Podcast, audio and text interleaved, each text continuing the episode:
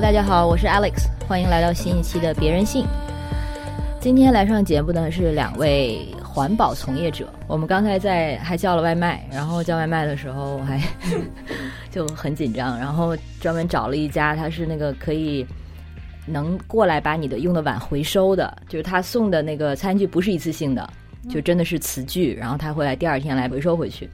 因为我很担心这两位朋友会怎么看待我。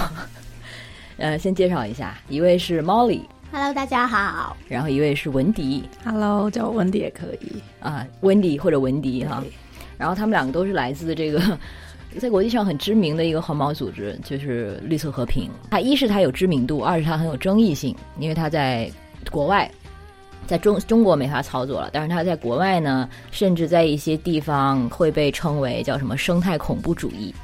但是，我就打算先把这个扔出来，因为这个也是一种误解，对吗？对，嗯，我们还被称为邪教组织，有的时 候。嗯，而且在国内啊，就是你查一查，尤其是知乎这样的平台，就很奇妙，你会觉得知乎好像应该是中国。就是最有思考能力或者就是最有知识的人的用的一个平台，但是在知乎上对绿色和平的看法几乎是非常一边倒的负面的。不是说想强调绿色和平这个身份啊，我更好奇的是，就是你们两个各自是怎么进入这个环保这个行业的？然后他们两个人其实现在从业的方向也不一样。像文迪，他是做的是制片传播，是吧？嗯，多媒体部门，对，做图片啊、视频啊，就是呃，也有一些设计，然后一些呃创意性的产品。嗯，然后 Molly 呢，主要是做调研、科研。嗯，更偏调研吧，就是我们算是绿色和平的研究或者调研部门。OK OK，所以他们两个的背景也很不一样。那先简单先温迪说一下好了，你是怎么入行的？好呀好呀，就是我本科学的是图片摄影，嗯，然后嗯，主要就是会比较偏向于媒体啊什么的这个方面。然后我刚毕还没有毕业的时候去实习过，呃，然后实习做的是修图，嗯，就是嗯美容修图，啊，主要是给一些化妆品啊美容修图，就是对，就是 PS 嘛？对，就是 PS，但是是比较高端的，就是给化妆品行业来做。啊，这样就是这样的修图，然后那个工作其实非常非常的幸福，就是特别是对手艺人来说，就是你会很有成就感，就是每天大概工作的内容基本上是一样，然后可以把脑袋关掉，然后就再做一个重复的手艺，嗯，然后做出来然后会觉得。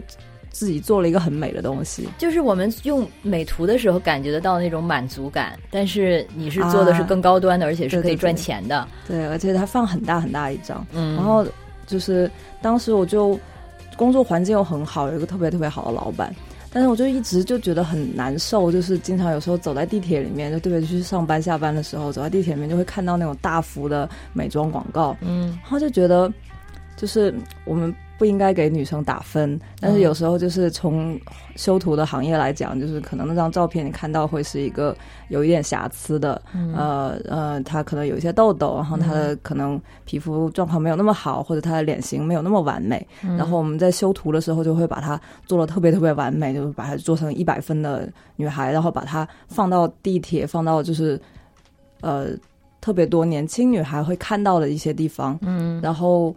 让大家都觉得我们就应该长成那样子，然后就自己就觉得好像不应该，我我自己就不想再选择去做这样的事情。明白，明白。女人历史以来面对的全都是这些 不不不，就是不现实的美的标准。对。然后，如果你在这样的比如说广告或者你特定的一些行业的时候，其实你是在去帮他巩固这个标准。对。然后出来了以后就。呃，机缘巧合的就进到了这个环保行业里面，然后觉得也就是能做一个自己意识形态就呃自己会支持的一个方向，然后就觉得那个比做一个手艺的人的幸福感可能还更强一点点，因为知道这件事情它肯定是对的，是因为这样吗？哦，做对的事情很难很难的，比如说你去看那个超级英雄电影，嗯，然后你就会觉得。其实反派他就是用错的方式去做错的，或者他觉得对的事情，是一件比用对的方式做对的事情简单很多的事情。嗯，就是用对的方式做对的事情，特别特别的困难。嗯，那像在说绕口令。那那可是那这样的话，那基于对于绿色和平的那个反派是谁呢？不会说他是反派吧？但是可能呃，我们会指出有问题的地方是，比如说呃，企业啊，或者是呃一个行业的系统，它存在呃对环境不利的漏洞，或者是还没没有达到。完美的地方，嗯，我反而有不一样的看法。我觉得我们所谓的反派，其实就是像是污染或者是气候变化，就是这些现象本身，嗯就是我们是去在对抗这样子的已经发生的事实。嗯，呃，对。然后我补一句啊，就是今天叫他俩来，我也是想就是 想跟他们探讨的，除了就是关于。做环境保护这个行业是怎么样的一种体验？当然，肯定也会不可避免避免的说到，呃，我们现有社会中对环保还有对环保从业者的一些偏见啦，然后这些都是怎么来的？然后包括我我刚才说 叫外卖的时候，我都会觉得自己好像被 judge，然后被被观察着。然后我们等一下也可以聊聊这个，比如说他们在个人实践中会不会真的是我们想象中的那种什么环保斗士，或者什么呃是社会公益斗士？啊，那那猫丽来讲一下吧，你的背景是什么样子？啊，我的背景，我学的是海洋生物，在本科的时候，嗯，就我是我是在内蒙古长大的，我是在内陆长大的，对，然后哎是哈，对，非常的神奇，在高中就毕业，就差不多要考大学的时候，然后我就说我要去报海洋生，就是海洋专业，嗯，然后就就我我当时可能就见过一次海吧。那是为什么呢？我不知道啊，这这么多年前的事情，我怎么可能记得？因为像李诞就说，他当时好像去广州干嘛的，就是为了离家更越远越好。呃，我也是有这样一个，对我也是有这样一个一个一个想法在。他也是内蒙的嘛？对对对，他也是，他也是对。呃，但是想学海洋是最主要的一个原因，然后。然后再挑了离家远的，就 对，也是非常就去了南极。呃，先是去了厦门，然后后来才去了南极。对，就是一路学下来都是跟环境啊、跟生物啊，就还蛮相关的。所以就我我觉得我是从小就是热爱自然的小孩吧。OK，对，然后所以就会想要做更多跟自然相关的，或者是就是想要去保护自然这样子类型的工作。啊。环保，我觉得另外一个，呃，我从业的原因，其实应该算是性格上的问题，就是是我的贫穷人性格导致的。什么是贫穷人性格？就是呃，从非常小的时候就很想要物尽其用，就是这个我也不确定，因为太早了，也不记得是不是爸爸妈妈教出来的。但是就是比如说小学的课呃作业本。用完一面就你可能就扔掉了。我们家现在还有大概就这么厚一摞的。还没有用背面的作业本，就是小时候我就一定要只要用两面，我觉得哦，就是全部都用完了再扔掉。对，就是就是这就是这种贫穷人性格，觉得所有东西都要好好的被用，然后好好的就是用完了之后再去好好处理。嗯，这样一个性格就导致我嗯，无论任何东西我都想要这样做。哦，就是反正要避免浪费。对对对，然后就非常适合环保这个工作。是，但是这样说。的话，你也可以把它解释成是你对你使用的东西都充满敬意，这不也很也很日本人吗？日本的美学审美中好像也觉得，听到这是一个挺就挺可敬的事情。哇，被你说的真高级，好，我以后就这样讲。是这样啊，因为我小的时候，就是我真的觉得我妈很抠，因为这种行为其实挺妈妈的。嗯，包括像那个呃，就是你那个沐浴露最后剩那一点儿，嗯，一定要往里灌水把它用完，然后。呃，直到我好像一一年，好像刚好回呃，在上海才看了那个世呃世界 at City Expo，就是世界城市展，嗯，是那个吧？然后里面也是从那个时候开始，环保就是一个挺大的一个话题了。然后整个一大展厅都是讲的省电，嗯，节能。然后我发现我妈的那些非常让我烦的举动，比如说随手关灯，或者说出门的时候要把那个。不光是电视关上，要把电视插销拔出来，然后要关上那些主开主开关，才发现这些习惯其实都是很好的环保习惯，真的是能节能的。是，其实我们现在倡导的几乎所有环保理念，像是你东西不要一次性就扔，你要反复使用，然后就是尽量不要浪费，然后就是关于电也是，其实就是省电嘛。对，就是这一系列真的都是爸爸妈妈小时候教的那些东西。所以反倒是我们其实都到底都懂，然后只不过就是逆反了，好像一定要跟爸爸妈妈对着干。但是其实我们前几个月也做过一个关于垃圾的一个专题，然后中间的一个作者，他现在也是做这个垃圾回收这方面的工作，然后他就是讲到他的爷爷，然后住在乡下，自己种菜啊，然后有一个小呃小小园子，然后有很多那个就是那种呃旧的那种铁铁脸盆，用完了之后用来种菜，然后那个就是说他爷爷其实是一个最复古的、最酷的环保主义者，嗯。嗯，所以环保其实一直都是存在在我们身边的。但是现在好像 somehow 跟这个西方的文化输入连拉上关系之后，大家对它的抵触跟这个有没有关系？你觉得？我觉得更多的是大家的一个生活节奏的改变吧。嗯，对，就是生活节奏变快了很多。以前就是呃，你东西反复用，那你就要洗，那你就要就是把把它收好，然后再加上呃，就是。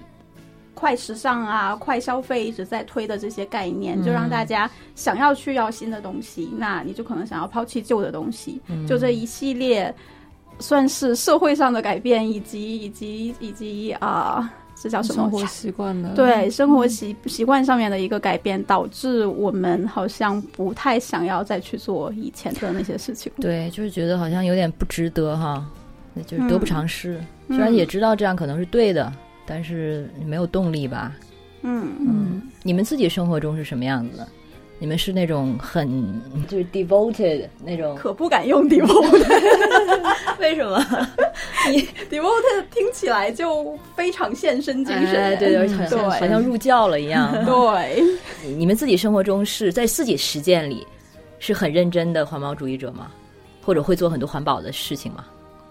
呃，我算是努力做到自己能做到的最好吧，只能这么说。对，包括刚才说外卖嘛，那外卖我因为外卖真的大部分都是一次性餐盒，那能不点就不点，就是我连外卖的 app 都没有，就是我的手机上啊。对，哇，那你就那几乎就不点呀？是几乎就不点，就可能呃有时候。大家所有人都在点，就比如说大家下午想要喝一个奶茶，所有人都在点，我也可能会想要喝，我会随一个粉啊，对，偶尔会发生这种情况。所以你也没有因此完全放弃社交这个部分，因为没有完全放弃奶茶这个部分，因为在中国还是挺靠吃喝这个东西来拉近距离的哈。呃。我会非常温柔的建议大家说：“那我们不如出去吃。” 所以他平时就是扮演这样的角色。中午就是基本上都是自己带饭，然后就是比如说简单的煮个面条啊什么的。嗯，你呢？你呢？你是什么样？嗯，我也会是说尽量做到啦。就比如说像去买菜，就我如果当然现在冬天非常的冷，所以就稍微减少了一些。但是如果夏天的话，就是路过。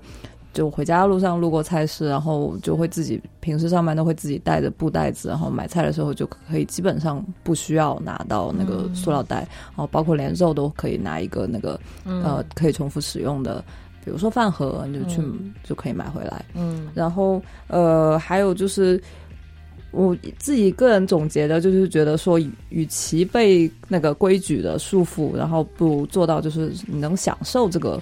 呃，做到这些事情的过程，比如说呃一些比较好的事情，比如说就是自己种，或者是嗯，就是我们以前办公室有一个天台，然后我们就可以自己种菜，嗯，然后还可以就比如说自己种啊，或者煮，就是煮自己的食物，就比叫外卖来的好一些。然后包括呃垃圾分类里面，比如说。呃，厨余垃圾可以自己做堆肥，堆肥就可以拿来种花或者拿来种菜。然后这个过程是一个特别神奇的，就像做实验一样，做化学或者生物实验一样，一个堆肥这样一个很有趣的事情。然后包括像骑单车啊或者步行啊，呃，就是这种这个过程里面，你会享受到很多平时不会享受到的体验，比如说坐地铁，你就会。看手机，或者是嗯听音乐，然后就那挺好的呀。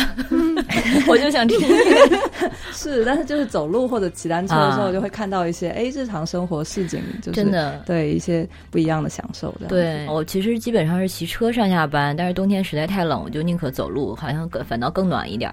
然后回家路上就会发现，咦，这不就是我经常叫外卖的那家店吗？它离我走路就十分钟不到。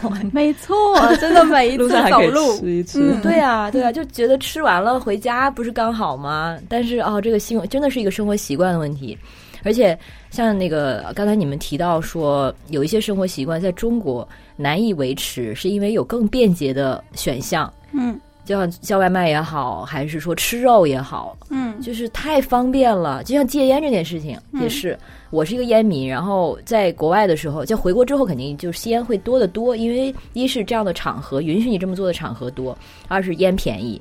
然后大家对这个也不会有在国外那么大的一个污名嘛，觉得你是就是才 loser 才 smoke，在在很多国家已经有这种想法了。嗯啊，你之前猫丽以前是是纯素啊，不是生食素，这对不光是什么？就是 OK，这个素食素食主义的，素食主义者像它下面的等级很可怕。像我们平时说的这个 vegetarian，它只是吃素，它是啊蛋奶素就是它可以吃对蛋和奶，对还有一个稍微更轻松一点是还可以吃鱼的。啊，对对，嗯好像尤其是呃南南边广西，因为那个文迪是广西人、是吧嗯？对我在台湾也是听到这种说法，它是分蛋奶素还是鱼素还是什么？呃，然后还有 vegan 呢，就是它不但是不吃肉，也包括鱼，它任何的呃动物产品都不使用。对，包括蜂蜜。对，还有丝绸，还有哦皮革。嗯牛奶啊，对对，所以 cheese 什么的也就都不行。对对，然后像刚才这位猫丽她说的生，，raw vegan。对，应该就是顶级了吧？是具体是是什么意思？呃，基本上就是你不吃任何做熟了的东西。嗯，就那是？熟它一般定义是在一百度以上加热，嗯就一百度以下，你慢慢干它也可以。其实我我尝试了大概一年多，当时我在澳洲，呃，尝试的时候其实是因为好奇。因为当时就你看 YouTube 之类的很多视频网站上，其实有很多这样子呃生活方式的人嘛，嗯，然后有很多人在做这样子的一个食谱，就是比如说 raw vegan recipe，、对他们有很多不同的食谱，就 raw vegan 不是你想象的只吃沙拉，就那真的我我活不下去，嗯，对他们就会做很多，比如说他把呃菜花全部都打碎，然后变成像菜花面粉一样的感觉的东西，哦然后用那个当对用那个就等于说是菜花的碎嘛，然后把它当一个底来做披萨。啊，对，就是它是一个蔬菜 base 的，但是它又是呃，嗯对，它又是一个有。披萨的那种垃圾食物的感觉。对对对对对，就是当时看到，其实最开始是觉得，哎，好有趣，就是大家可以这样子做食物，我从来没有想过，所以想说我可以尝试一下。那它这种会因为它，比如说更节能，因为它没有那个煮烹煮的这个过程，所以会大家因此被大家更推崇吗？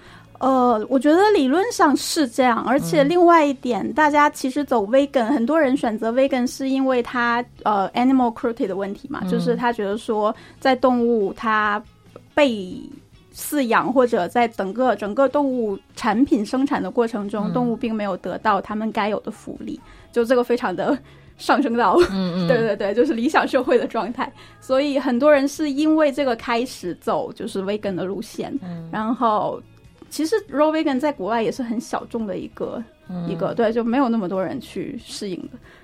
嗯，就是说个题外话，因为我们刚好最近出过这方面的内容，就是嗯发现好像就是这两年的事情，就是有很多 YouTube 上的 vegan 博主好像一一倒下了。对，出了很多营养问题。对嗯嗯嗯，因为这个东西它出现的时候，它又是变成一个 trend 一个 hype 一个呃网红一样的存在一个现象，所以大家都是因为这样子去，很多人的动机或许已经不是那么纯粹的，真的是因为理念，或者说因为健康生活，它因为它就是一种，它已经成了一种 lifestyle，那任何的生活方式可能就是你把它做的够美化的话，都会有人去追随嘛。嗯。你有就是注意这个现象吗？最近？有有有，其实很多，而且就是在我自己实践的过程中，我发现你因为吃的东西有限，嗯，所以你要顾虑到你的营养均衡，其实要非常的小心。就是你要想说，因为我没有吃肉，所以我没有摄取蛋白质和脂肪，那我要从哪里摄取蛋白质和脂肪？就你每天要吃一定比例的，比如说坚果之类，它富含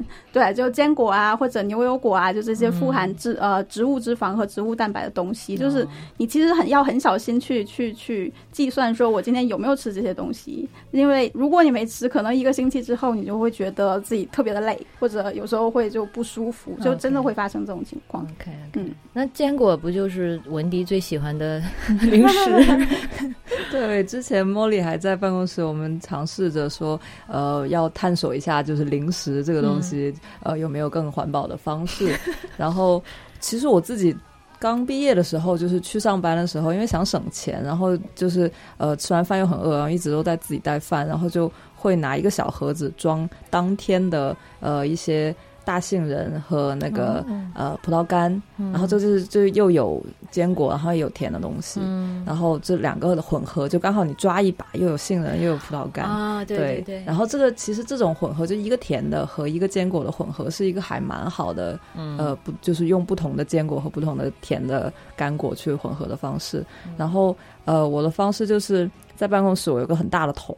呃，一开始是买什么东西我也不记得了，然后那个桶就可以去到菜市，现在还有一些就是北京现在越来越少了，就是那些老菜市，然后它三元里，嗯，是叫三元里吗？对，三元里也有，对对对，三元里其实是一个算是高级的，对，因为很多外国人去嘛，但其实几乎大家周围就每几乎旁边。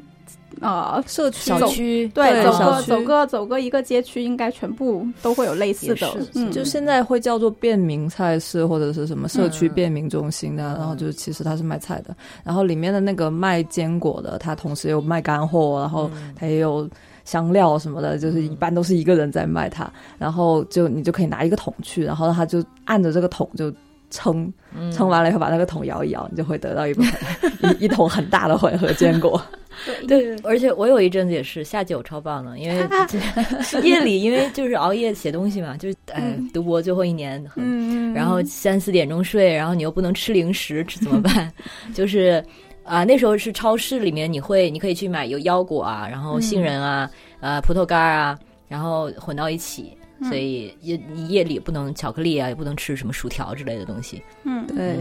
不过这个的确挺有满足感的，但是。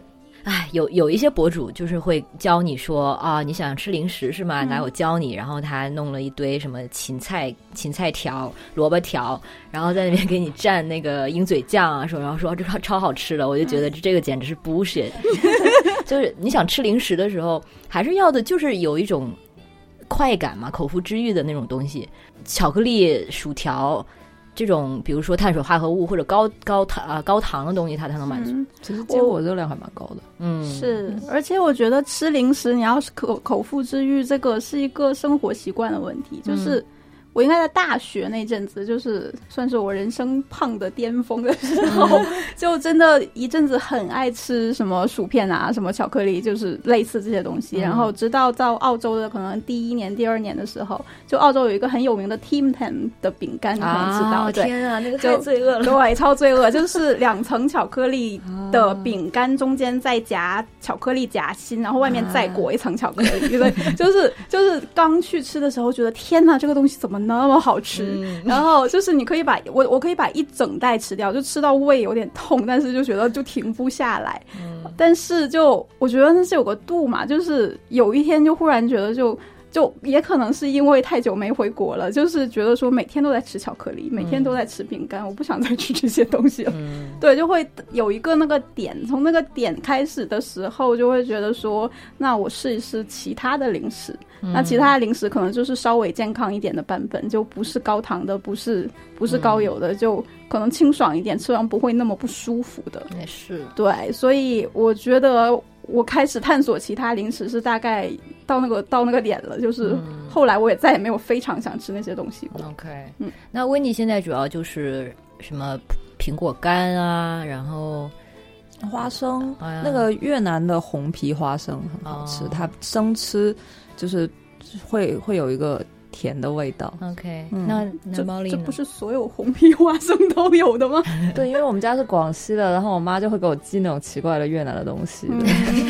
好 哦。当我们在说环保的零食的时候，它也不光是指它的这个健康等级，还有就是说它的包装啊，然后它的来源这些吗？嗯，是因为我们现在其实就一直在提倡的一个事情，就是现在的一次性包装太多了嘛，所以就是我们说的所谓的环保环保零食，其实也有想说它可不可以，就是你像刚才温蒂说的，你直接拿一个大桶去。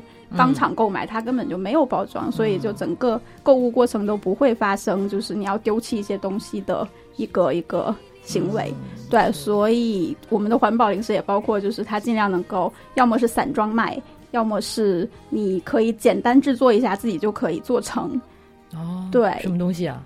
呃，比如说你说的 坚果，就是坚果，生坚果它只有这一个味嘛。但是外面其实卖的很多那种 mix nuts，它是有过加工的，就比如说它加盐呐，或者它就是烤一下，对，或者是我其实自己做的最好吃的一个是圣诞节做的，就是它外面会裹一裹裹一点点蜂蜜，就是它，然后你还会加一些香料，就是它有一点甜，有一点咸，就那东西超好吃。天呐，我这又是我妈会做的东西。真的，我妈是就还是需要一点简单的、简单的手艺来做它。是的，是的，啊！但是就说回根本上，我就是觉得，就像刚才说到中国的这个，在中国啊，这方面的选项太多了。那我如果想买这个东西的话，我肯定不会像我妈一样，在厨房里花上五个小时去做那样这样一小盒，可能糖就是过糖的那种，那个叫什么核桃。就是他会做那种粘糖的核桃，不要误导大家，这个东西只要十分钟，它不要，它不需要五个小时 啊。OK，我前两天就是买了一个冬瓜，然后就是你要做那个丸子汤，然后呃。就切了半个，就是一片冬瓜，然后切了半片就就做汤了。嗯，然后剩下半片就觉得放久了它肯定会坏，它肯定会发霉。然后就想怎么办呢？查一下可以做冬瓜茶，这个是一个就是南方人很喜欢的东西。然后其实原料很简单，就是一一比二二比一的，就是大概冬瓜是呃两两百克的话，那那个呃冰糖就是一百克这样子，就很简单的一个比例。然后但是你要就是把它放进冰箱里面，然后。等它那个冬瓜会自己出水啊，然后就你煮它，然后再拿煮来拿来煮，煮它的时候就不需要放水了，嗯，然后里面有糖有冬瓜，它就会煮出一个冬瓜的清香的味道。然后就看了网上的那个呃菜谱里面，就是大概是一整个冬瓜，然后只有半片。我想了想，还是做了。然后就做出了一一杯，做一杯，对，就大概煮了煮了一个小时，然后他在冰箱里面待了差不多两个小时，然后，那你这种其实也很适合 Instagram 风，你知道吗？就是网红博主的精致生活。对，而且我还专门把我们家的 Mason jar 找出来了，为了拍照吗？对，这不就是现在就中产都市中产很。向往的田园牧歌式的，就什么都 DIY 啊！对对对，这其实是一个很享受的过程。你去把它这个东西做出来是自己做的时候，会感觉哎，比其实觉得去比去奶茶店买一杯的感觉更好。但是呢，如果你有机会，你第二天还会再做吗？啊，我至少不会第二天再买一个冬瓜。嗯，我觉得其实自己做东西有几个，一是省其实省钱，嗯，就是。我自从会做一些菜，或者会做一些食物，或者我我其实很会做那个布布的包包之类的东西。对，就是我会做了之后，我出去就会觉得这个东西你卖五十块，我大概十分钟就可以做出来。对，然后原料可能就大概十块钱。就是一真的是省钱，然后二是其实自己做就。我作为吃货来说，我觉得在外面买的经常会不合我的口味。哦，对，就可能买的东西，要么它就我想要喝奶茶，但是那个奶茶可能要么太甜，或者要么它没有我想要的料，或者怎样。对，就是自己做是最能适合自己口味的。嗯，对，就是这两点其实还蛮重要。嗯嗯，你刚才也提到说，就是你最早做 raw。Vegan 的时候很难在中国继续，也是因为中国我们没有那么新鲜的蔬菜的材料，是吗？嗯，是对，就是做 raw vegan 的话，它因为你东西都是生的嘛，就是你再怎么再怎么零碎的加工，你其实就是切碎或者磨碎，或者对，就其实就这两种，或者把它烘干。所以 真的还想一想，只有三种方式。对，所以就是放放一些原料，呃，盐啊什么的也会放，也会放，但是因为你。就是它本身因为是走健康路线的，所以它不会放太多的调味料。对，就是因为它是要 bring out 那个食物自己本身的那个那个味道。对对对，所以它其实对食物自己的那个味道要求很高。嗯，所以。在回到中国之后，我发现我很难买到，就是我普通做个沙拉，如果那个菜很新鲜，它其实很好吃，因为它很有有很多那个蔬菜自己的风味在。但是就是在国内，其实没有办法那么容易就能买到你理想中想要的那个味道的菜。嗯，所以再加上。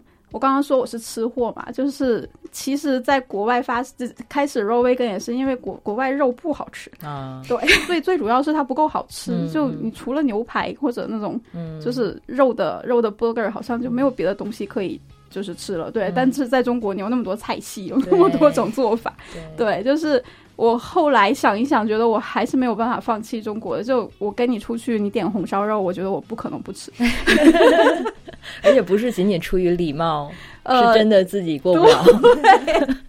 所以你们两个都不是素食主义啊，只能说尽量吃素或者对少吃，然后吃好一点的。对，吃好一点指什么？吃好一点，你可以就是一个角度上是就是可以选择质量好一点的肉，因为它对身体的那个伤害也会少一点。然后一般来说，价钱比较贵的，它里面含有的抗生素啊什么的这个成分也会比较低。然后还有一个角度就是可能它的动物福利的关怀会更好一些，比如说是呃，我们可以去到本地的有机呃农场呃有有机。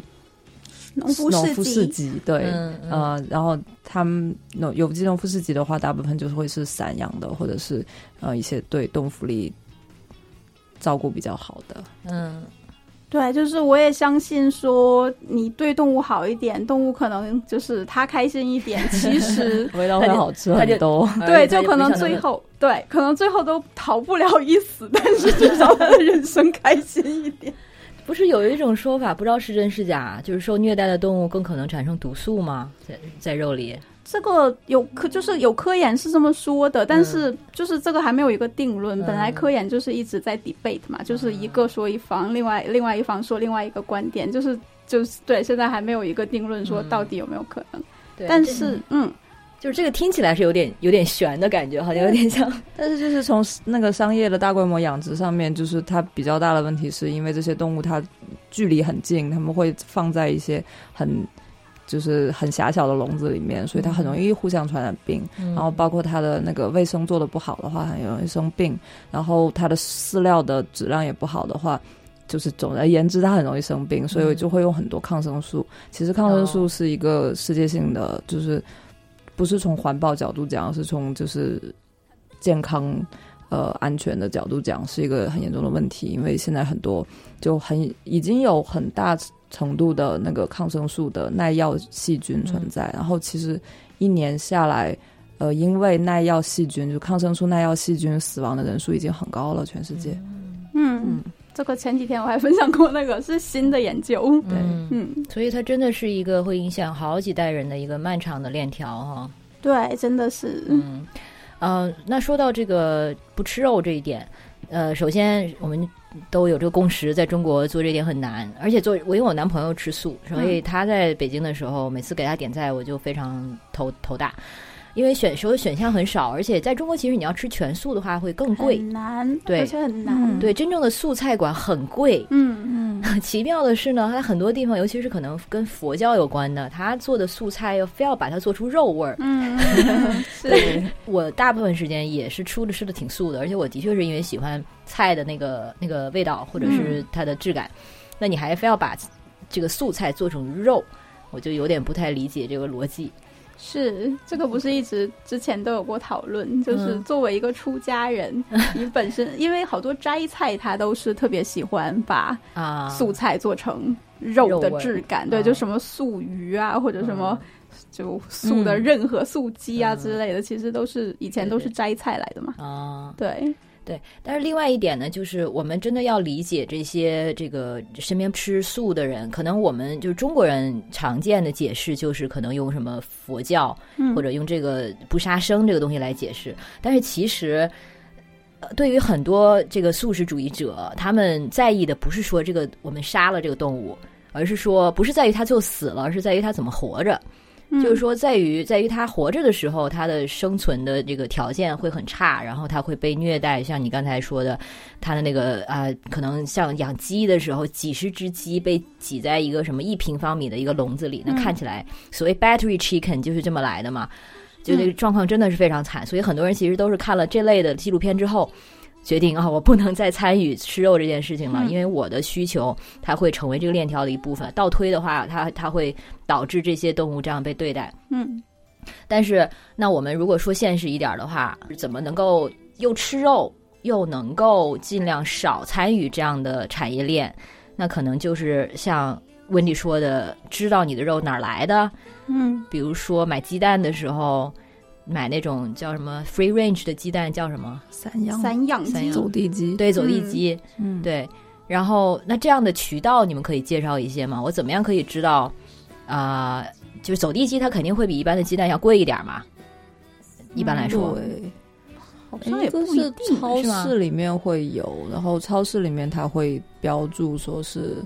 嗯，散养的或者走地鸡的，嗯，然后还有就是，就是我们刚才说了农夫市集，这个其实在全国都有一个呃系统，然后他们互相之间也会有联系，呃，全国其实很多很多地方上面都有农夫市集，呃，绿色瓶，呃，一九呃一七年出过一个农夫市集，就是生态指南，就是生态的食物在哪里买，然后呃，其实比如说像。我我我老家广西也有很多，就是我呃离开家十年，然后以前没有从来没有注意到，但是其实你回回家回家了以后就会发现，哎，好多生态呃小店啊什么的，嗯，就是消费者还是有的，然后也跟就是跟单位去了一些呃生态的农场啊，比如说大连呃。云南有很多，然后北京、上海、呃，广州这样的大城市也都有很多，所以大家可以去搜一下自己当地的这个农夫市集，是吧？在北京的话，我们知道的一个就是那个呃，F 二 N F two N，就是 Farm to Neighborhood，对，嗯，从农场到餐桌，对对对，到到邻居，嗯。嗯，然后他们好像每周末周六吧，大概都在亮马桥那边有这个市集。对，然后都在官舍，官舍。对，他们的啊是卖的肉真的超好吃，然后但是真的也挺贵的。是，就讲实话的话，因为他那个呃做这个主办的是一个也是一个朋友，嗯，呃，但是这个农夫市集的确去逛它，而且去从从那儿买东西得到的是很好的享受，因为。都的确很好吃，只是简单的，比如说花生，味道真的不一样，是。或者是番茄，是，所以我觉得也不能强强要求大家所有东西都从那儿买。我自己其实我觉得从经济实力上来说，也不一定真的承承受得了，所以我是推荐有选择权，就是有有能力选择的，然后去支持这样子的，呃，更加呃。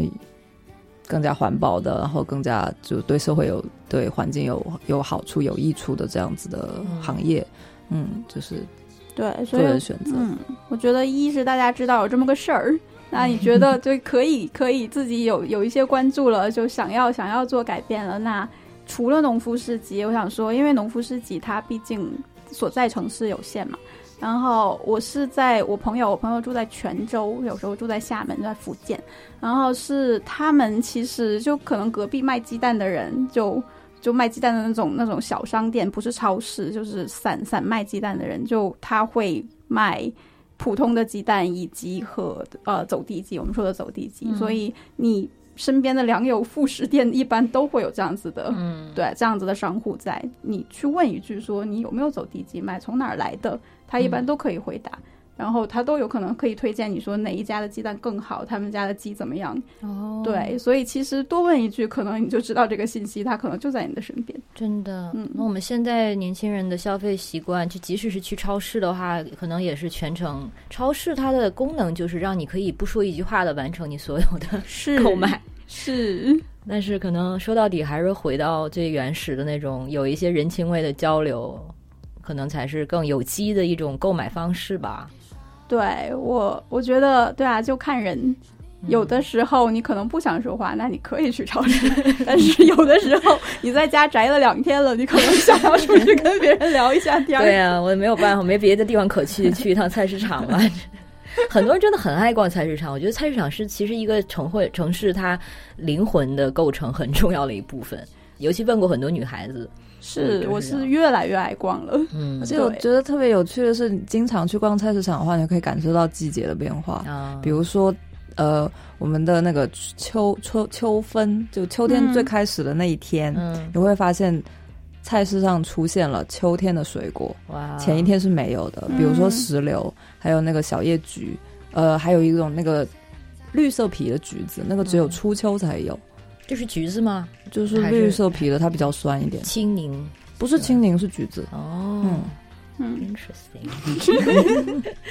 真的会人看得出是会逛菜市场的人，对，就发现秋天 秋天水果是最好吃的。嗯，酷啊！那正好就说到你们自己的这个对环保主义者的这个身份认同是怎么样？会自己会自称自己是一个环保主义者吗？我觉得你其实刚才也说了，环保主义者这个词有一点被恶魔化了，或者被污名化了，所以。我尽量不会用一个名词来概括自己是一个环保主义者，所以你就说自己是一个贫穷人。我觉得就只是我会关注环境，会会想要做能够对环境更友善的一些一些事情。就温迪呢？嗯，就是也是很不想说给自己叫一个名字这样子。然后就是我自己是一个很喜欢看科幻的。然后你会发现，其实科幻里面很多探讨的问题是关于人类的存亡，呃，未来的走向。然后就包括比如说像《三体》，其实《三体》绿色屏有在《三体》里面出现哦，嗯，可以去找一找。然后就是很很很神奇啦，就是《三体》里面就是有很多的 stakeholder，嗯，中文怎么说？嗯，利益相关相关方。然后它有各种各样的声音，然后。在一个就是《三体》这样的一个故事架构里面，就是其实人类整个人类社会一一起面对了一个危机的时候，不同的声音会出现，然后每一个不同利益相关方，每一个角度，他都会在用自己的方式去对人类存亡做出一个行动，或者是一个选择，或者是一个态度，嗯，就是。从科就就是从科幻爱好者的角度来讲，我觉得就是现在我们其实面临的也是一个非常科幻的话题，就气候变化的话，嗯嗯，就是你当关注它的时候，你就会自己就觉得处身于科幻之中。嗯，因为像 Molly，他之前好像是说是南极项目吗？在那边住了三个月。对我之前做南极的研究的时候，在科考船上住了，就差不多两个多，快三个月。嗯。这是什么一种感觉啊？是一个 crew 一个 crew 就大家一起吗？对，就是那个，它是澳洲的破冰船，呃，去南极的科考船，它上面大概能在，它很大，它大概能在六十个左右的科学家，再加上船员，嗯，所以就快小一百人了吧？嗯，那是每个人一个自己的小船舱还是？呃，让我想一下，应该是两个或者三个人一个船舱，对。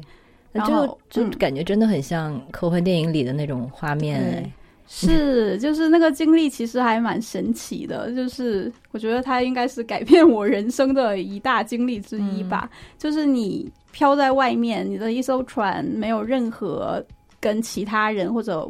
外界的直接接触，嗯，然后到你碰到冰的时候，就是白茫茫一片，嗯，真的就是外面除了白色，就是就是企鹅，或者有时候会有鲸鱼跑出来，嗯，对，就是除了这些东西没有别的。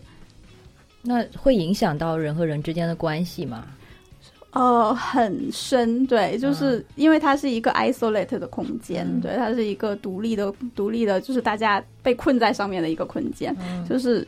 你无论喜欢这个人还是讨厌这个人，你们都要在这儿待两三个月。对啊，都 那感觉，那感觉是说大家会因此变得更加的亲密，还是说就是就是更加的激化某些矛盾？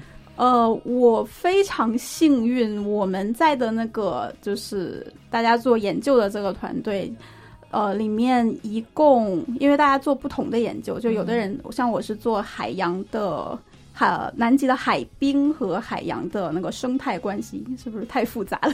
Anyway，就是我们做的事情就是在冰上面去挖洞，然后然后把把冰拿回来去研究里面到底有什么。哇！对，然后有的人是去呃把在冰上放一个呃 tracker，放一个跟踪器，然后他根据这个跟踪器来看说冰在海上是怎么动的。哇！对，就有很多不同的研究，但是这个研究里面大概就是我们我们整个团队里。面大概有二十多个，快三十个，都是我差不多年龄的人，所以就大家相处的非常的好。嗯，对，就这个是非常幸运的事情，因为我也听说有人吵架吵到快要快要互相想要把对方杀了的也有。对，这跟你们就是都是科学家有关系吗？大家的个性啊什么的有一些相像吗？我觉得有一定的关系，因为科学家。真的其实还挺天真和对，就是大家没有太多的呃关于利益上面的一些冲突，就真的是在对于一个一个问题都会非常深入的去探讨，而且就是大家就是来来回回在探讨一些莫名其妙的，可能永远都用不到的 真实世界永远都用不到的事情。嗯，好向往！就是作为一个一直都是学人文科学的人，我其实对于做自然科学研究的，我觉得是有一种。呃，这么说可能不太公平啊，但是我会觉得它自然科学研究有一另外一种纯真的感觉，就是特别纯净的感觉。嗯，就像你说的这个画面，你把一群人你把它扔到一个可能只有沙石的一个地方，但是他在他看来，这个东西这个地方就是一个万千世界，在他看见看来无比奇妙。是，真的是，就是研究你，因为你研究的东西其实是一个呃。怎么说？要么你研究的是冰，要么你研究的是水，要么你研究的是这个水里面的东西。就他们也没有情感，嗯就他们也不会有就是复杂的人际关系，就是这也算是幸运吧。嗯 对，你们晚上会有会一起喝酒啊，干嘛的吗？有社交极多的。哎，这个很能，就是一喝酒，然后就要唱歌那样子啊，也会有这种画面。我还以为大家都是就是在就沉沉溺在自己的研究中不能自拔，然后就各自去睡。不不不不不，研 就科学家都是疯子。就是会有人就是去带头这件事情吗？还是说就是 routine 一样，大家差不多到了晚上就开始喝？呃，可能在不同的地方不一样，但是因为我是在澳洲上的学，对呀，有澳大利亚人在船上的话。对，就是澳大利亚的喝酒文化 非常的夸张，所以，但是我们的船就科考船其实是一个 dry ship，意思就是说它不是无限量供应酒精的，因为是怕就大家在外面你发就是喝多了你不知道会干嘛，就可能会发生一些就是有生命危险的事情，所以其实。对啊，其实大部分时间喝的是茶，就是 说这么多，居然 对，就是回来在在路上，当然怎么样都可以，但是在船上，其实两个月里面大概只喝了四次还是五次的酒吧。嗯，对，对，我觉得这个还比较合理一点。那在这个绿色和平是怎么样的一种企业气氛呢？大家彼此会。有这个压力吗？会对彼此有监督吗？比如说，哎，你今天叫了外卖，或者是你居然买了这么多的双十二？嗯，我觉得有一些人会，就是我们总是有一些人会更更加是一个监督者的一个身份的感觉。但是绿色和平就是一直在强调的，其实是一个尊重多元性的一个一个一个群体。对，就是。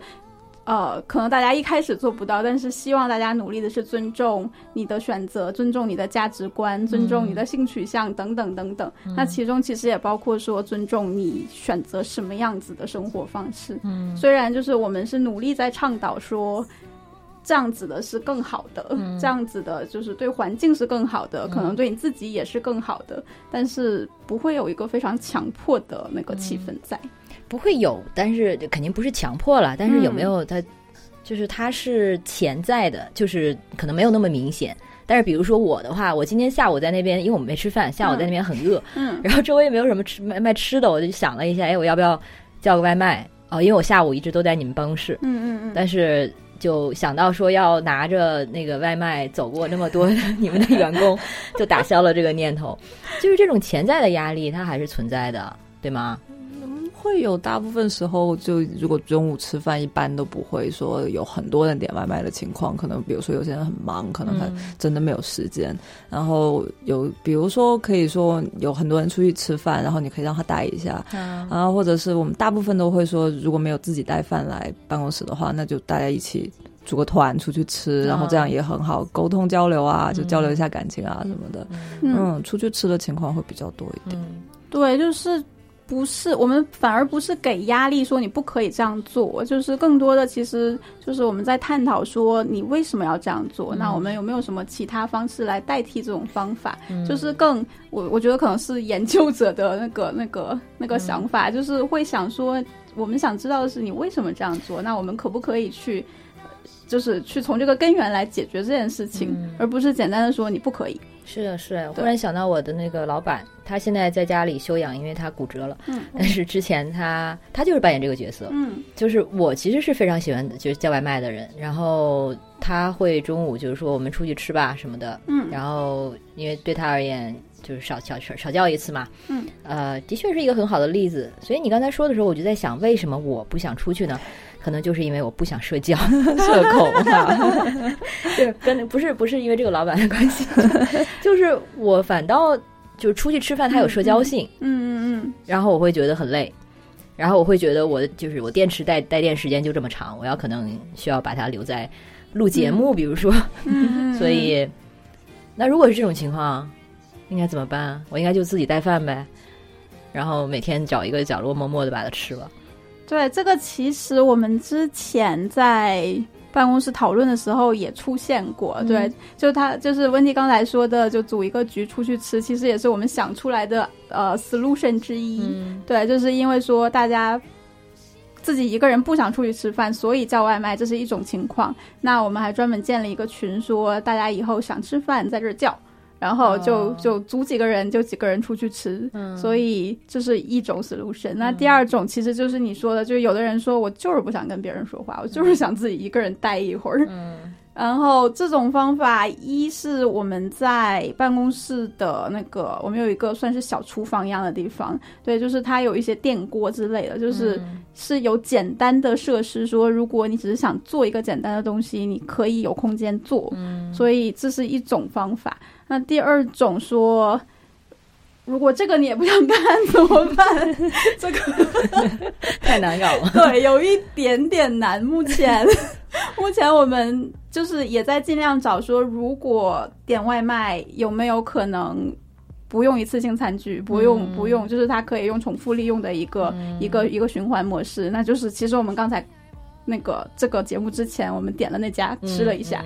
你也知道是好吃的，但是对这个这个选择也是有限的。对，而且我就在想，他第二天还会这个店他自己送，第二天又来收你的餐具，那不是就双倍的碳排量吗？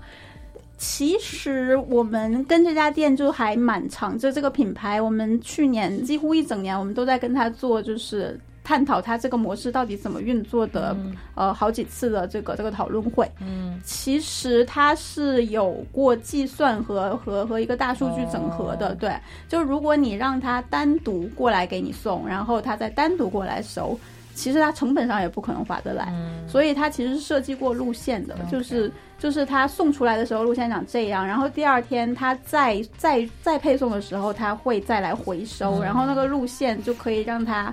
做到碳排最少，但同时又可以做，就是配送这件事情。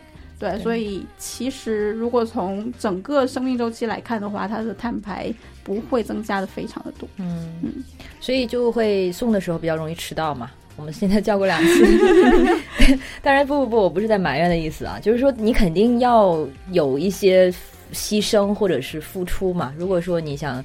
因为这种原因选这家的话，我其实是觉得这是一个，因为它算是初步，就是在起步的商业模式嘛。因为其他家都不是在这样做的，就是它是一个商业模式，在最最开始起步的时候一些摸索，就是给他一点耐心和时间，这个东西是会变好的。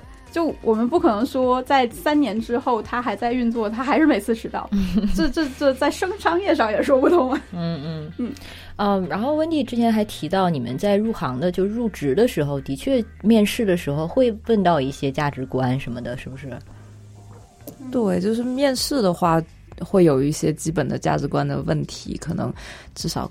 不是一个反社会人格，或者是就是你也是人事上面探索出来的一个比较基本的，因为大很多公司都会做。但是我觉得我们做的更好的是说，在入职了以后会有很多的培训，然后包括呃比较经典的一些培训是关于什么是非暴力直接行动，呃，这个也就涉及到说，比如说我们到底是不是激进，或者到底是不是暴力这些话题。其实我们讨论这些话题的。程度是很高的，嗯，在做任何一个决定的时候，都会去讨论说这个这件事情它到底就是呃每一件单独的事情它呃的底线在哪里，然后包括我们平时会很形而上的会去讨论说那暴力是什么？嗯，其实暴力的界限是一个非常模糊的，就是到底语言暴力是是还是就是行为暴力？我破坏了你的。呃，破坏了你的财物算不算暴力？就是这个的讨论，我们是很多很多的。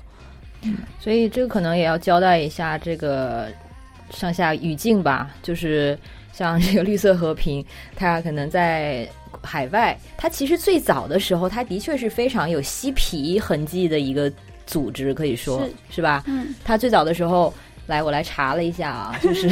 就他们办公室，绿色和平中国的办公室，它的那个每个会议室门口都贴着一个地名，比如说有中国扬子、扬子江，然后你们在大同，都是代表你们做过的比较大的项目。是。然后第一个进去，第一个左边的会议室就是 m c h i k a 对，这个是一个地名。是的，是的。你你要讲一下吗？对，这跟绿色和平创建的历史有关。绿色和平最早应该是在加拿大的。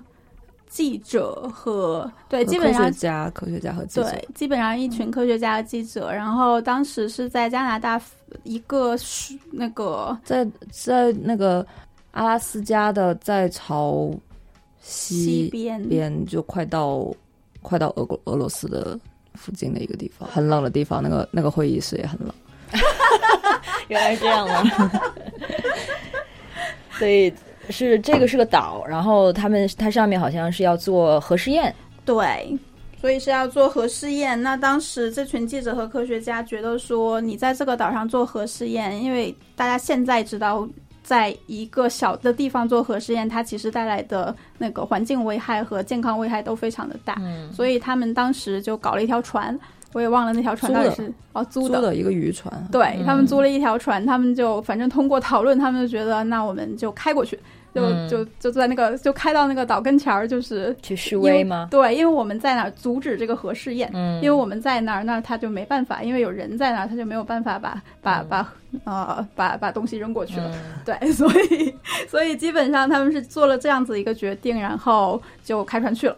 然后因为是一群记者，所以他们在整个过程中，他们一直都在就是跟媒体联系，说我们现在做了这些，就是我们现在这一步，我们今天到了这里。然后我们现在发生了什么？所以就是这个整个沟通做的特别的好，所以整个这个故事一直在被呃他们在船上嘛，他们在海上，那一直他们的故事和他们的进展都在被外呃路上的媒体报道着，所以好像最后是成功的阻止了核试验，对不对？推迟了，推迟了核试。七一年，想想如果是如今，哇，推特简直爆了！如果现在有这样一群人做这样一件事的话，是。就是反正都是现场的直播啊，对。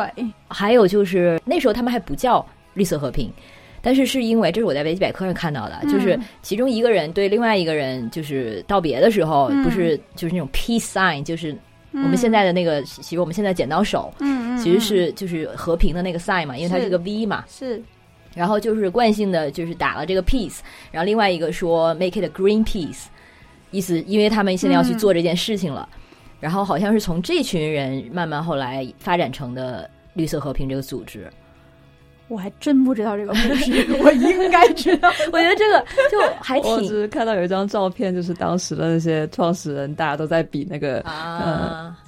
但就很 make sense 啊，就是它是有一个那个嬉皮时代的一个传承的这样的一个精神的，而且他刚才我们说到了他们这种示威的行动，其实就是刚才温迪说的这个呃，直接非暴力直接行动，对，然后这个其实也是甘地的一个信念，嗯嗯，然后尤其是像呃欧洲像这样的，比如说在九十年代八八十年代 HIV 啊政府没有呃作为的时候，像那个时候的一些所谓。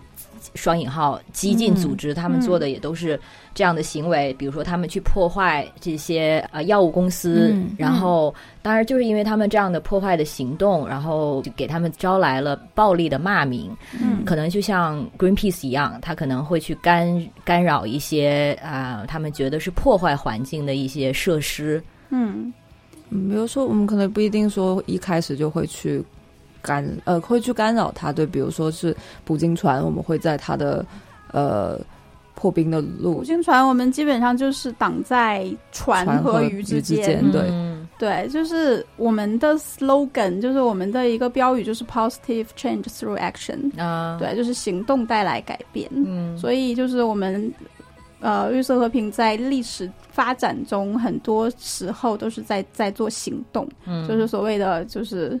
大家可能听说过的，就是或者我们刚才讲的，像是挡在鲸鱼和捕鲸船之间，这是一个行动，或者呃，在一个呃 Shell 的那个在海的海海上钻井平台对。壳牌的那个海上钻井平台那个石油平台上面，我们画一个巨大的标语，或者我们直接吊在上面之类的。呃，这些都是行动，但是然后因为有一些行动它本身非常有冲击力，就是它画面非常的冲击，所以我觉得会让人觉得说这个组织很激进。对，但是。我们就像那个，就像我们的标语说的 “positive change through action”，所以我们最终是希望我们有更积极的改变。就无论是政府还是企业还是这个社会，我们是希望它朝着一个积极的方向去改变的，这是我们最终希望的事情。嗯，所以对，就是行动是一种手段，但是也有可能是在像在中国，我们其实是更积极的去探索说，对，和大家和不同的。利益相关方怎么合作，让这件事情发生？嗯，因为那些方法也在这里行不通啊。也是。所以你刚才说我们我们我们的时候，其实他们说的不是说代表绿色和平中国，而是说可能就是绿色和平的这个嗯，在国际上的就是有这样的一个呃声誉吧，一个 reputation，有这样的一个它是行动的这样的一个历史。所以我就是随便在知乎上一查，其实查到的第一条就是。有人认为绿色和平组织反人类、反文明，如何评价这种观点？因为因为绿绿色和平组织什么日趋极端，内部性意识形态以日益反人类、反人民，啊反文明，暴力破坏私产的行为日趋增多，等等等等。然后，但是下面最高赞的一个评价，其其实已经说的非常清楚了，说的是，就是啊，他们其实绿色和平破坏，他们是做破坏，他们但是他们破坏的是破坏生态的工具。然后呢，呃，政府企业相比，其实他们这些政府企业才是真真正的生态恐惧制造者，而我们如果把啊绿色和平妖魔为反人类，在他看来才是真正的反人类，啊，这段回答还挺有力的。但是这个就这一问一答，其实已经反映出了绿色和平或者这类的环保行动在中国非常极端的两种立场。嗯，就是了解的人非常赞同，或者说。就是赞同的人非常赞同，反对的人就是完全的要抵制他。嗯，所以你们在国内的这个行动吧，这几年有没有变化？或者说你们走的策略啦，或者是方向啦，有没有因为考虑到要在地化，所以做出一些调整？像我们刚才说，就是像行动这一类的东西是做不了的嘛？对，这个其实就是。每一年我们都会讨论这件事情。我我自己参加过的一次是一五年，大概是九月份的时候，当时做了一个项目，是相关是，呃，就叫全氟化合物，是一种在呃户外产品、户外装备上面经常用来呃防水的一种涂料，呃，大部分是会在那个衣服或者是包包上面用的一种涂料，然后这个。涂料它现在已呃已经被在世界上所有的角落的水中都被检测出来了，然后它会产生会对人类的身体产生一些不利的影响，比如说呃会影响到生殖系统之类的。嗯嗯，然后我们当时在中国就是跟呃户外品牌，因为户外品牌很多的那个生产都在中国，哦。然后中国也其实是一个户外运动呃非常活跃的一个国家。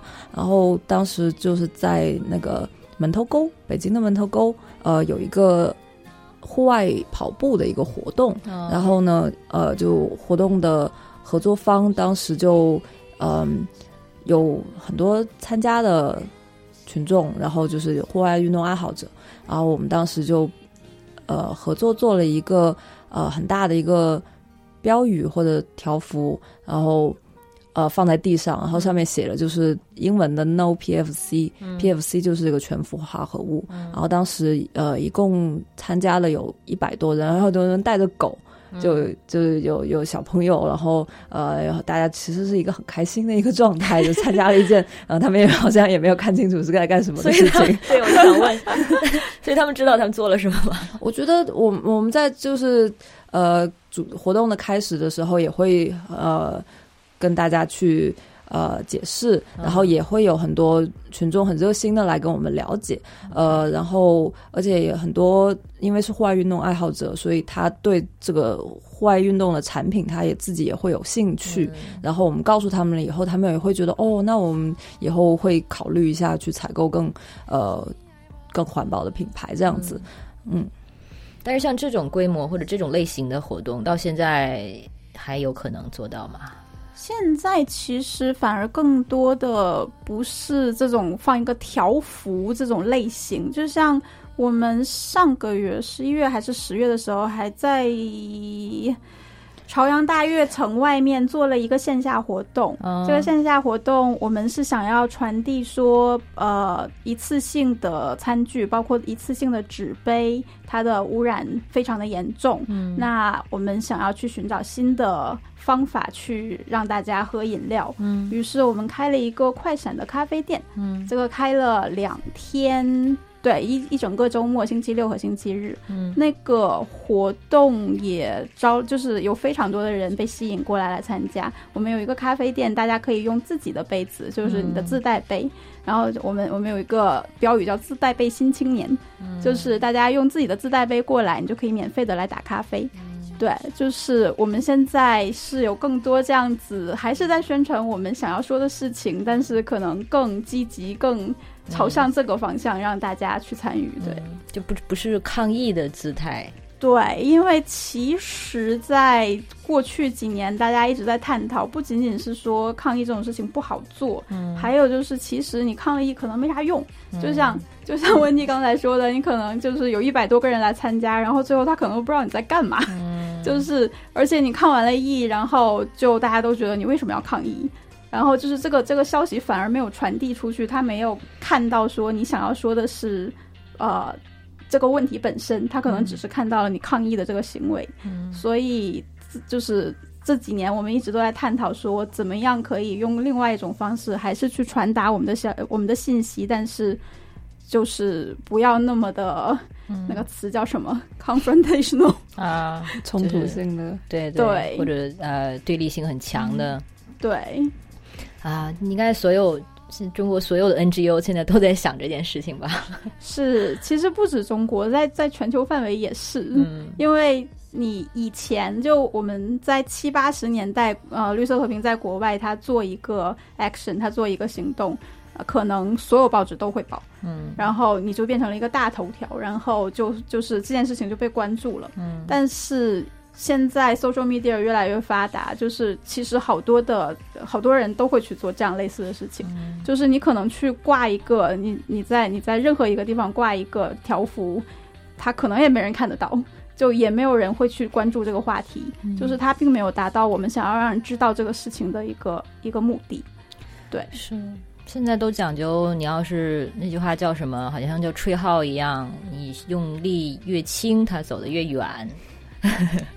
这个说的好，差不多可以就说到最后一个问题，就是、就是在日常的生活层面和不喜欢环保或者说或者说对环保有抵触的朋友，就是当对方问你，OK，那你现在你做的这些个人实践方面的事情，那你怎么知道它是有效的？你做的这些事情，它真的能改变环境吗？你怎么知道？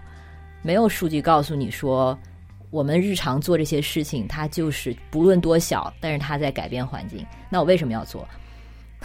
我们现在不是一直讲究的就是 OK，我们不去讲一些很宏大的话题，然后或者去喊喊喊口号，我们就从自己的实践开始，然后能做多少做多少，甚至你都不需要做完美。比如说，你这周少叫一次外卖，它也是一种成功。但是纠结的问题是，这样有意义吗？为什么大家一定要探讨有没有意义呢？因为大家总是喜欢就是一些高回报、低这个低低投入的事情嘛。就讲究的就是，如果说我这件事情它对我是现有的生活习惯，它还是造成了一定的改变或者干扰，它对我来说还是要有一定成本和投入的。那我肯定要知道我的收益是什么。我做这样的事情，如果说 OK，比如说我在那个手机上我点一点，然后远方的一个孤儿就得到了资助，嗯，那他对我来说是。就是他的 award，他的那个呃回馈是很很很足够的，嗯，投入又很少，回馈又够。那如果像像环保这件事情，是我每天要非常切实的去从生活方面去做一些改变，嗯，但是同时我不知道它是否能够就引导向一个真正的一个结果，所以这也可以是可以解释为什么大家对他的参与地参与度可能没有那么高。嗯，我也没有办法去啊，我自己都没怎么在做这件事情，所以我就在想说，你们两个会不会有什么想法？呃，一是我觉得你每天自己就是你做环保的话，就无论在做环保的任何事情，你。不太可能像刚才你说的，你点一个键，远方就有一个孤儿得到拯救这么直接和这么快速，这是必须说在前面的。但是它有什么意义？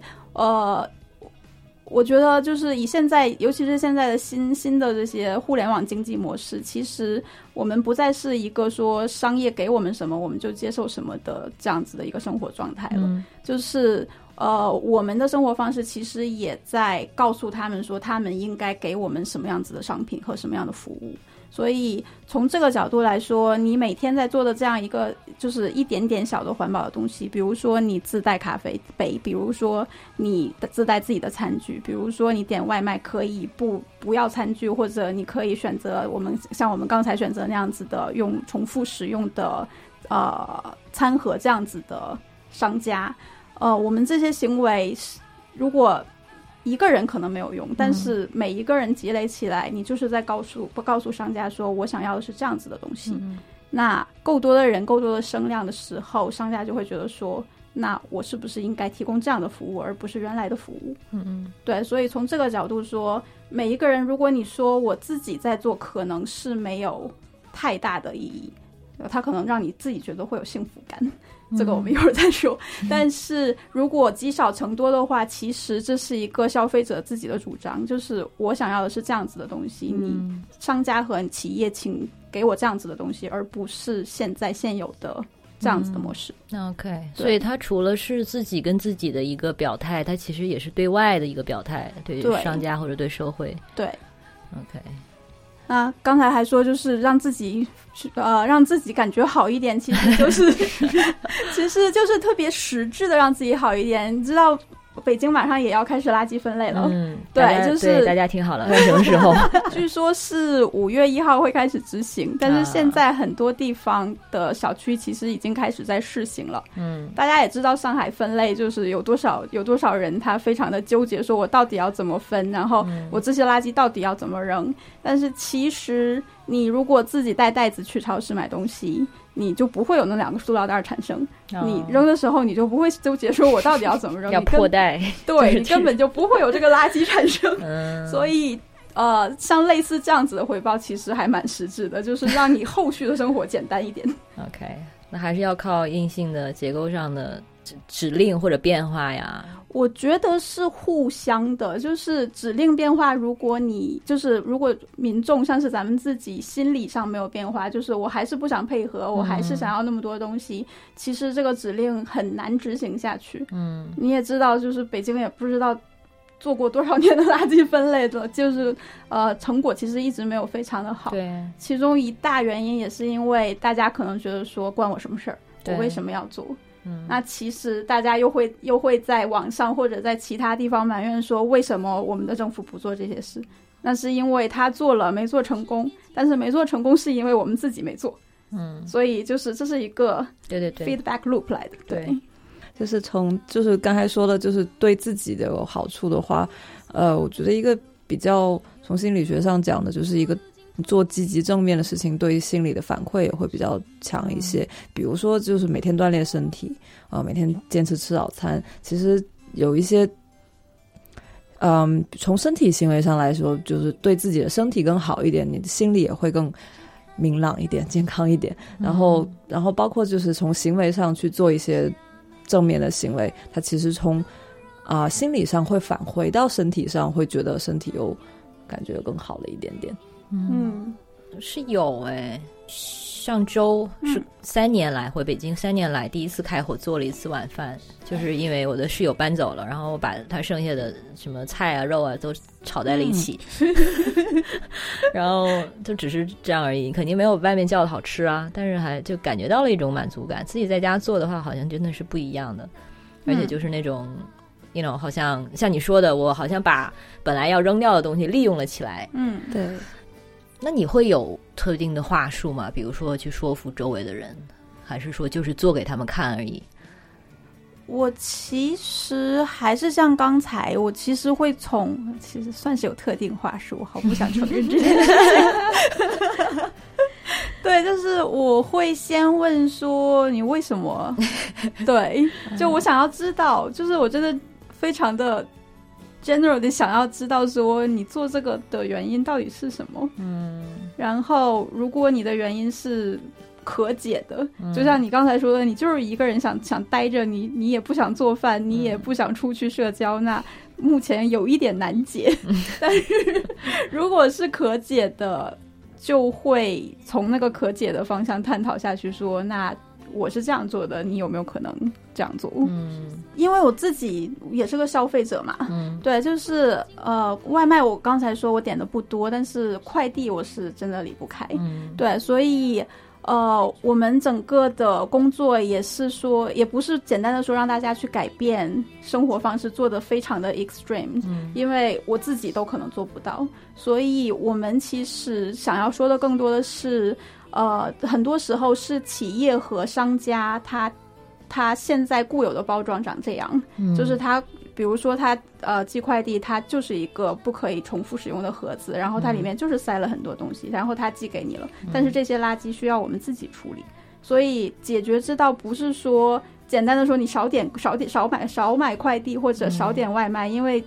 很多时候我们还是需要这些东西，就是我们的生活习惯已经是这样子的，所以我们的工作是希望这是商家，就是我们我们一直在强调的说，这是商家的责任，需要呃从根本上来改变，嗯。就是他要开始减少使用一次性包装，他要去探讨探讨新的新的模式和新的包装方式。嗯。那如果他给我们一个，其实，在国外有还蛮多案例的，就是如果他寄过来的时候是一个可重复使用的盒子，嗯。那我重复使用完了，它可以有办法收回去，呃，这样子就不会产生垃圾了。嗯。所以对，所以这样子的整个一个包装问题，它不单单是我们的生活习惯的问题，而很大的一个源头是企业和商家需要去做改变的。嗯，但是这个成本从他们那边，他们也需要动力才愿意去做这样的革新吧，像产品设计啊等等等等，那就他们会有这方面的这个动足够的动力吗？反正群众监督目前是没有实现的。嗯嗯那政府呢？还是说来自什么国际形象？其实从政就两方面，其实从政府这方面，呃，自从去年还是前年，就是快绿色快递、绿色外卖，其实一直是一个还蛮大的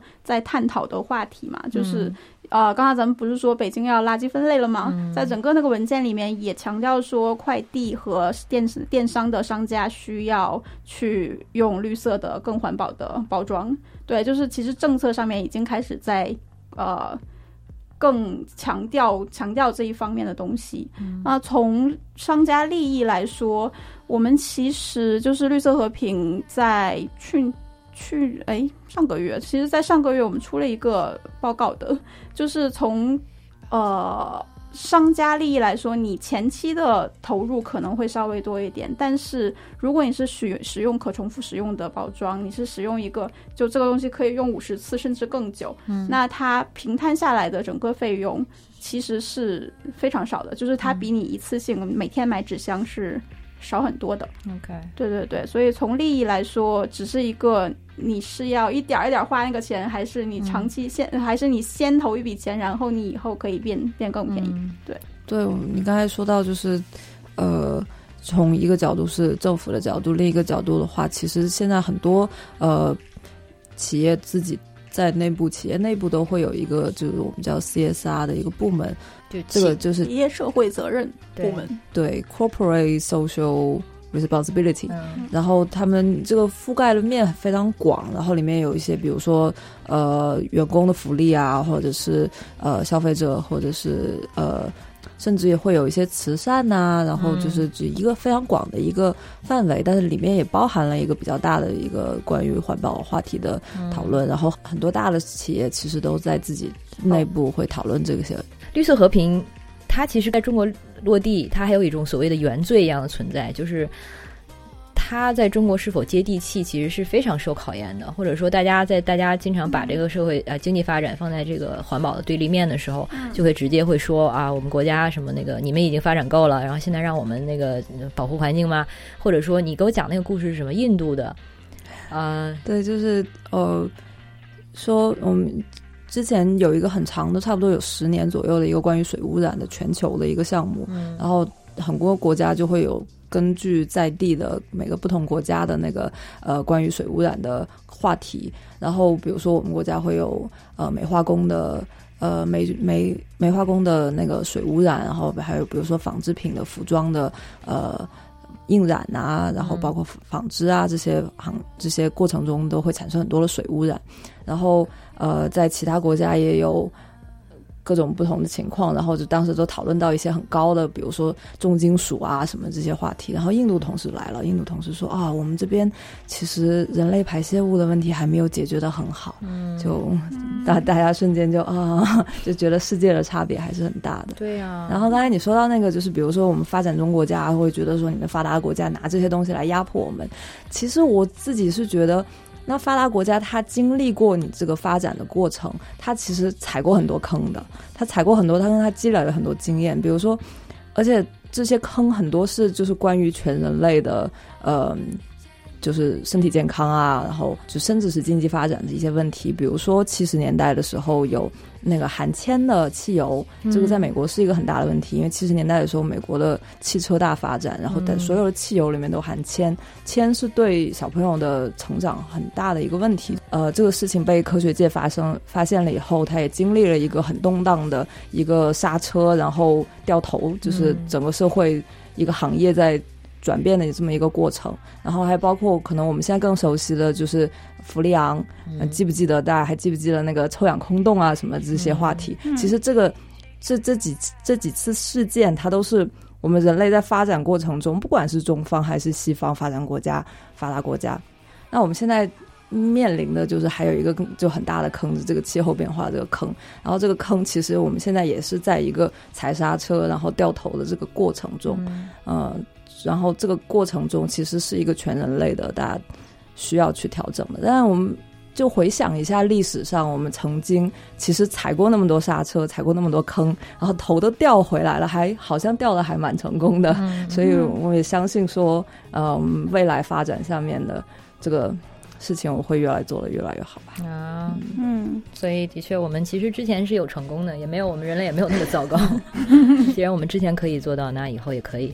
我得放他们两个回去做晚饭了，明天还要带饭的人。然后，嗯，关于环保这个话题啊，它肯定是更深入的。我们之后也会持续的关注这个话题。嗯，所以今天呢，就是想先从这两位女孩的角度上，让大家嗯，可能就是很直接的先了解一下这个从业者，看这个话题是什么样子，然后他们市场实践中是什么样子，没有那么的不近人情啊。非常感谢两位今天的参与，谢谢你。好，那我们这期节目先到这，下次见，拜拜，拜拜。